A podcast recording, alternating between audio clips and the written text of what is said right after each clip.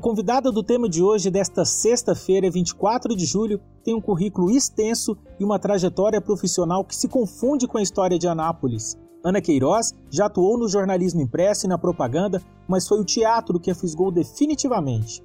Desde 1992, por concurso público, ela se tornou professora dessa arte no município e, pelas mãos dela, já passaram centenas de pessoas que encontraram na cultura o sentido de viver.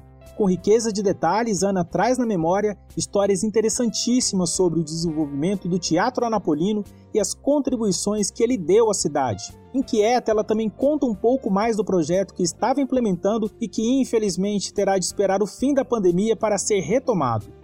Aproveitei também esse assunto para saber como a classe artística napolina está sobrevivendo nesse momento. É a parte mais triste da entrevista, que vale muito a pena ser ouvida do início ao fim.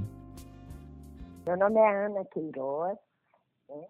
sou é, anapolina, fui gerada em Pirinópolis e nasci em Anápolis. Né? Os meus pais, minha, o meu pai de Pirinópolis e a minha mãe da Capela do Rio do Peixe. E o meu pai faleceu, eu tinha sete anos, né? Então nós viemos para Anápolis. E aqui estou eu. com essa vida toda, né, Ana?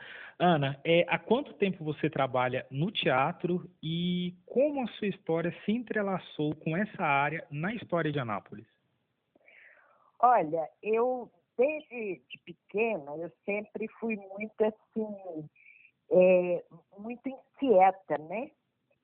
E veio para Anápolis um circo e naquela época era assim algo assim mágico, né? E eu fiquei assim deslumbrada.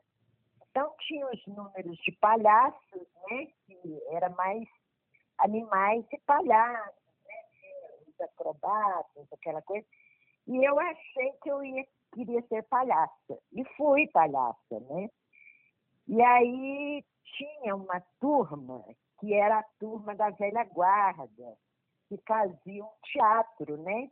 Que era Irene Giacomotta, Unimense, Olímpio, Teixeira, né? Tinha um dentista também que, que fazia, e tinha um circo operário, que era ali perto do, do hospital evangélico, né? E naquela época, eh, eu tinha meus 13, 14 anos, tinha saraus ali no Museu Histórico. E o meu irmão, o Antônio Carlos Queiroz, que hoje é jornalista, né? Ele trabalhava ali, ele também era jovem, né? Tinha 16, 17 anos. E eu o acompanhava, então tinha o, o, os teatros, né? Tinha, eram peças, mas tipo rádio teatro, né? E nessa época veio para Nápoles a dona Elídia Simonetti e o Carijó, e eles foram ali para a Rádio Carajá de Anápolis. E eu tinha uma tia, essa, uma tia que não, assim, não era casada, né, não é até hoje, e ela me levava para essa rádio, para ver o rádio teatro. Era muito interessante. Por quê? Porque ali no estúdio da rádio, as atrizes, né, que a gente focava mais na Dona Elídia Simonetti, e no, no Carijó, né? E eles faziam o rádio teatro. Então eu me encantei. Falei, não, é isso que eu quero, né? E a gente passou a, a, a frequentar esses sarau, esses espetáculos, né? E a gente pegava aqueles livros de teatro e ficava lendo, eu ficava encantada com aquilo, né? E aí, o só que essa turma era uma turma mais de, de pessoas mais velhas, né?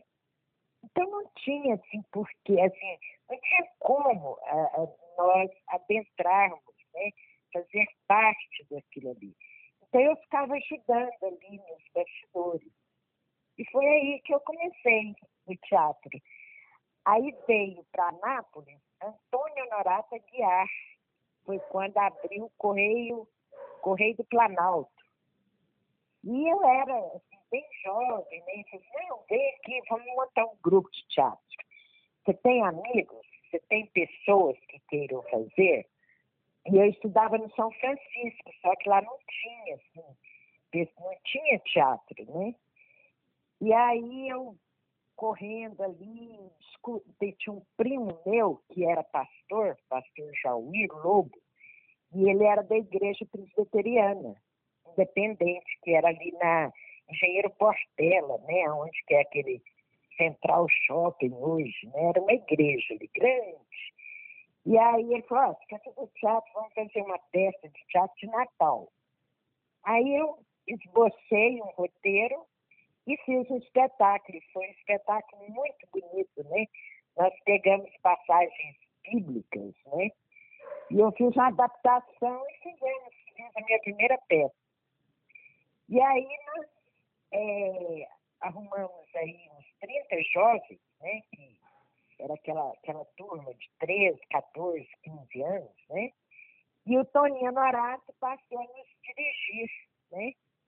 E aí nós começamos, como não tinha, Anápolis não tinha nenhum teatro, tinha ali salas, né? Tinha o Colégio Auxílio, aqueles auditórios, tinha esses lugares. Aí nós fizemos o Teatro Encontro do Povo. E aí o Correio, o Correio do Planalto, né? É, com seus diretores ali, depois o Top News, que era aquela Mércia, né? e o Diário da Manhã logo surgiu, o seu Haroldo Duarte, e aí nos patrocinava, e a gente saía pelas, pelos bairros, né? Pela Praça Bom Jesus, pelos, pelos bairros, fazendo teatro ao encontro do povo. Era muito legal. E foi Olha, assim que eu iniciei. Ô Ana, você está aí me dizendo então que você não foi somente atriz, você foi produtora, diretora, roteirista, né? Hoje, como é a sua ligação com o teatro agora, na atualidade? Eu comecei, na realidade, trabalhando. Meu primeiro emprego foi no FISC, né? O, tinha uma escola com o professor Vanderlei, que também era ligada ao teatro, né? E aí eu vim para o Correio do Planalto e comecei a vender propagandas, né? Naquela época era 20 dias propagandas tal. E eu segui nessa, nessa linha e abri também uma empresa que era Queiroz Queiroz. Quando mais tarde eu trazi, eu fiz uma, uma conexão, um intercâmbio com Brasília, com a Artway, e foi quando eu comecei com as produções do Eixo Rio São Paulo, né? E nessa, o nosso primeiro grupo de teatro com Antônio Norato, ele foi adotado pelo, pelo SESC, que era o, Zé, o João Ramalho, né, que era diretor do SESC, e nosso primeiro grupo foi o Grupo Teatral do SESC. E aí a gente tinha que vender os patrocínios, né, para que nós pudéssemos ter os cenários, os figurinos, né, e essa coisa toda. Quando o SESC saiu ali da 14 de julho e foi aqui para o Jundiaí, nós ficamos sem lugar, porque o SESC ainda ia começar a construção, né? E o João Ramalho falou, vocês podem ir quando construir, né? Então, esse tempo, nós ficamos sem lugar. E aí já tinha o espaço cultural, que hoje é a prefeitura, né? Que foi construído ali na época do Henrique Santilo, e não, não tinha terminado a obra, era só um elefante branco. E a gente ficava ali ensaiando, porque ia ser teatro mesmo, ia ser o nosso espaço cultural, né? E aí, nessa época, nós fizemos a primeira mostra de teatro, que, por coincidência, era para o aniversário da cidade, em 1978. Olha só.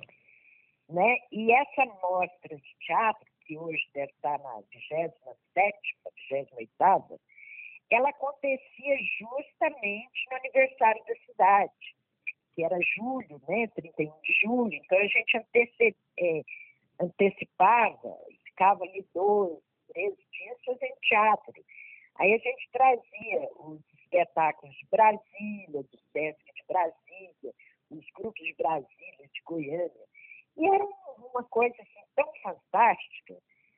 E, eu fico assim, é, é muito pesarosa, porque a mostra, é, quando mudam a, os governantes, os prefeitos, os de cultura, antes diretor de cultura, muda-se as datas. Né? Isso é um horror, porque Anápolis é uma cidade que é uma cidade universitária. Anápolis precisa trabalhar essa área, essa área né, de, de, de turismo. Então eu fico pensando que podia tanto voltar essa mostra para o mês de, de julho, que é o aniversário da cidade. Bom, aí o que, que acontece? Nós ficamos ali e o Anapolino de Faria, que foi nosso, nosso último prefeito nomeado, né, por sermos área de segurança nacional, aí ele nos acolheu e falou, não, vocês podem ficar aqui, nos deu uma sala na prefeitura, né? E aí a gente, ali, por ali e tal, eu já, já, já tinha conhecimento, ele me convidou para, para ser funcionária, né, nomeada na época. E aí nós lutamos e nós tínhamos a escola de música, a escola de arte, então nós, é, nós pensamos, né, idealizamos a escola de teatro. Só que quando nós ele falou, olha, vocês podem ver aí um espaço. Nós vimos que lá no fundo do teatro, que era auditório anteriormente, né, que depois nós conseguimos a reforma para, não é um teatro italiano, mas é, é, é uma adaptação, né? Então, a Napolino nos deu aquele banheiro e deixou que os engenheiros, na época que estava reformando, que fizesse ali no fundo a escola de teatro. Só que quando nós, quando terminou a reforma, nós vimos que parecia mais que a escola de dança. Aí criou-se a escola de dança, nós realizamos, chamamos no rádio, né? E assim foi criada a escola de dança, a escola de teatro. Fomos para a Câmara Municipal para oficializar. E aí pedimos ao prefeito para que nos concedesse né, um concurso para professores de arte, né? nas quatro linguagens, que era música, dança, a, artes e teatro. Né? E assim foi feito. Então, foi concursado professores para a escola de música, para a escola de dança, para a escola de artes e para a escola de teatro.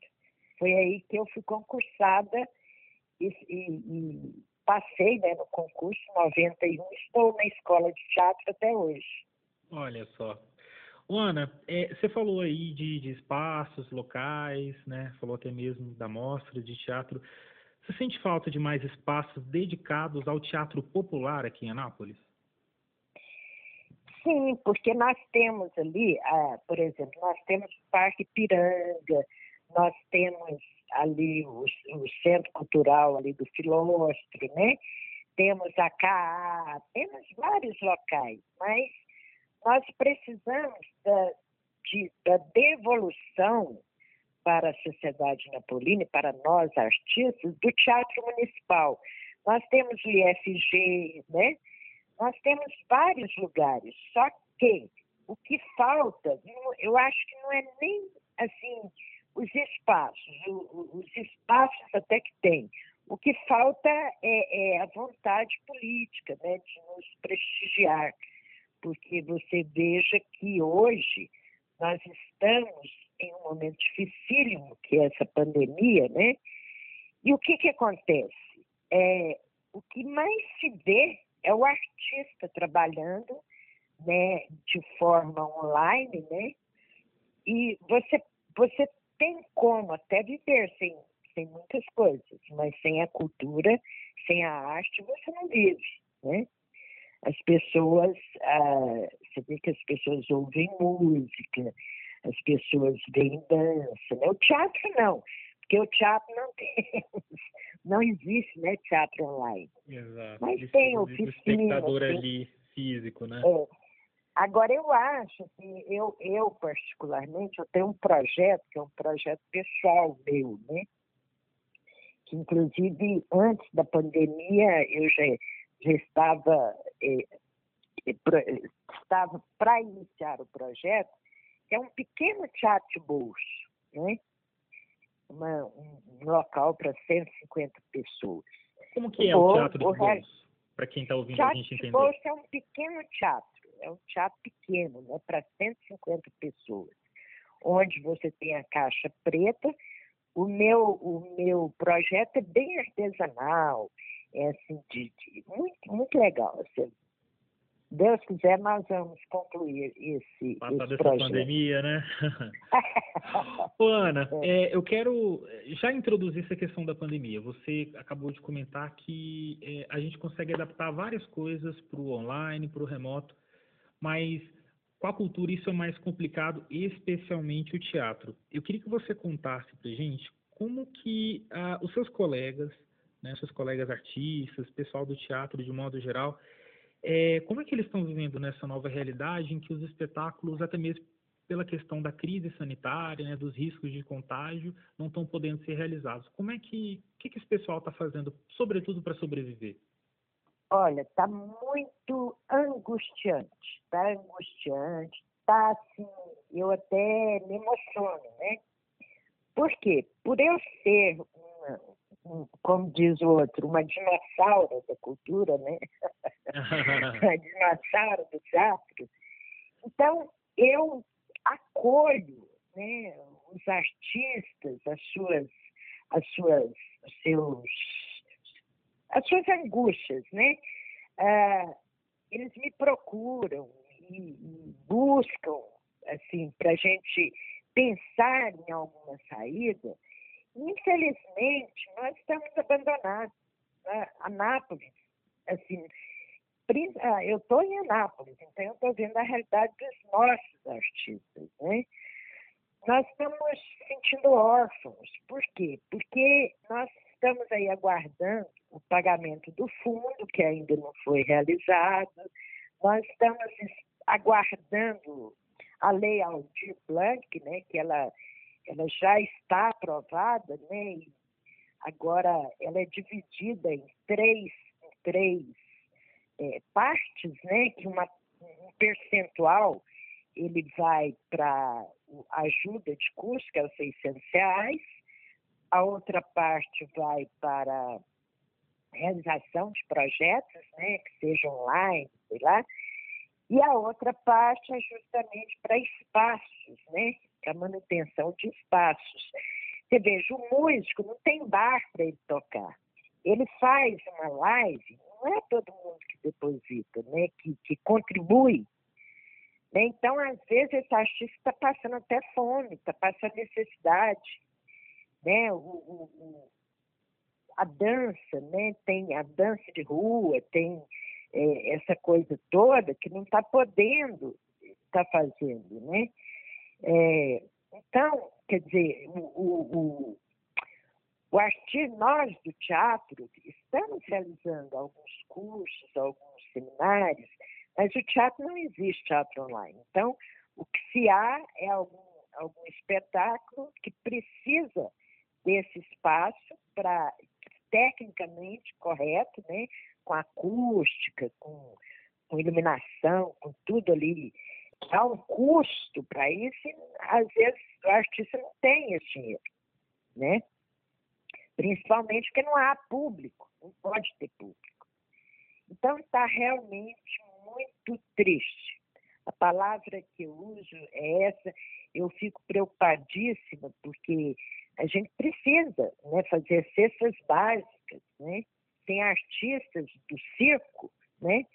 Tem artista do circo que está plantando, que está vendendo é, verduras orgânicas, outros está pedindo ajuda de, de, familiares, né? E tem aqueles que não têm, né? Não tem esse apoio. Então nós estamos muito preocupados, estamos tristes, e realmente é a palavra é angústia, muita angústia. E outra, existem muitos de nós artistas é, que está em depressão, né? Está em depressão. E, e, a gente a, acudindo da maneira que a gente pode, né? Ajudando com uma cesta básica, com, é, com dinheiro, né? Com remédio. Então a gente está realmente ajudando um ao outro. Ajudando, ajudando, mas com a, a, a muita deficiência do poder público em relação a isso. Não houve preocupação com nós artistas. Ô, Ana, quero encerrar nossa entrevista, assim, desde já já te agradecendo muito, mas o que, que você pretende fazer quando a gente passar esse momento de pandemia? Retomar o projeto do Teatro de Bolso? Você tem outros projetos? É, eu, eu sou professora né, na Escola de Teatro Chanã. Né? Temos lá um número de alunos grandes que também têm sofrido né, com essa esperança de voltar. Nossa, eu quero, eu quero retomar, né? eu quero, eu quero juntar todo mundo, sabe? Não sei, é, é, é muita coisa que a gente pretende estar aí fazendo, né? Ver os artistas trabalhando, produzir né, os artistas, né? E continuar com os nossos projetos no teatro, no audiovisual, né? como produtora também, né? ver o que, que a gente vai poder fazer, porque eu não acredito que é, passe, sabe? Eu acho que nós estamos vivenciando um momento muito difícil, onde as pessoas não estão enxergando, não estão vendo a seriedade da coisa. Né? Nós estamos aí com 80, né, 81 mil mortos. Né? E as pessoas têm, têm aqueles ainda que acham que é uma, uma, uma brincadeira, né, que é coisa simples, que é uma gripezinha. Não, não é. Isso aí é muito sério. E eu tenho propriedade para falar, porque na minha casa né, eu tenho aqui meu marido médico e dois filhos médicos, os filhos na linha de frente, e a coisa é muito séria. É muito séria. Né? Verdade. Ana, te agradeço muito, muito, muito mesmo por ter, por ter falado comigo e, assim, quero sempre que você, na medida do possível, converse aqui com a gente no, no Portal 6. Danilo Ventura, eu é que agradeço. Isso é muito importante, né? A, a voz, né? A gente verbalizar os nossos sentimentos, falar, a gente né, expressar o que nós estamos sentindo. Porque o teatro é vida, o teatro é uma conexão maravilhosa. Eu espero que, de forma muito grandiosa, a gente possa estar aí comemorando o aniversário da cidade, né, pedindo ao Papai do Céu que nos abençoe, né? E eu agradeço a você, ao portal, né, fez, e fico muito feliz por essa entrevista, porque não é simplesmente uma entrevista. É uma oportunidade de expressar, de falar da cultura, da arte, né? E viva Nápoles! O tema de hoje é um podcast do Portal 6 com produção de Gabriela Lícia e edição de Vanúbia Correia. Você pode ouvir nossas entrevistas, análise e bate-papos na sua plataforma preferida, como Spotify, Google Podcast e Apple Podcast. Nos siga e receba a notificação de todos os episódios que saem sempre no início da manhã. É isso, até o próximo tema.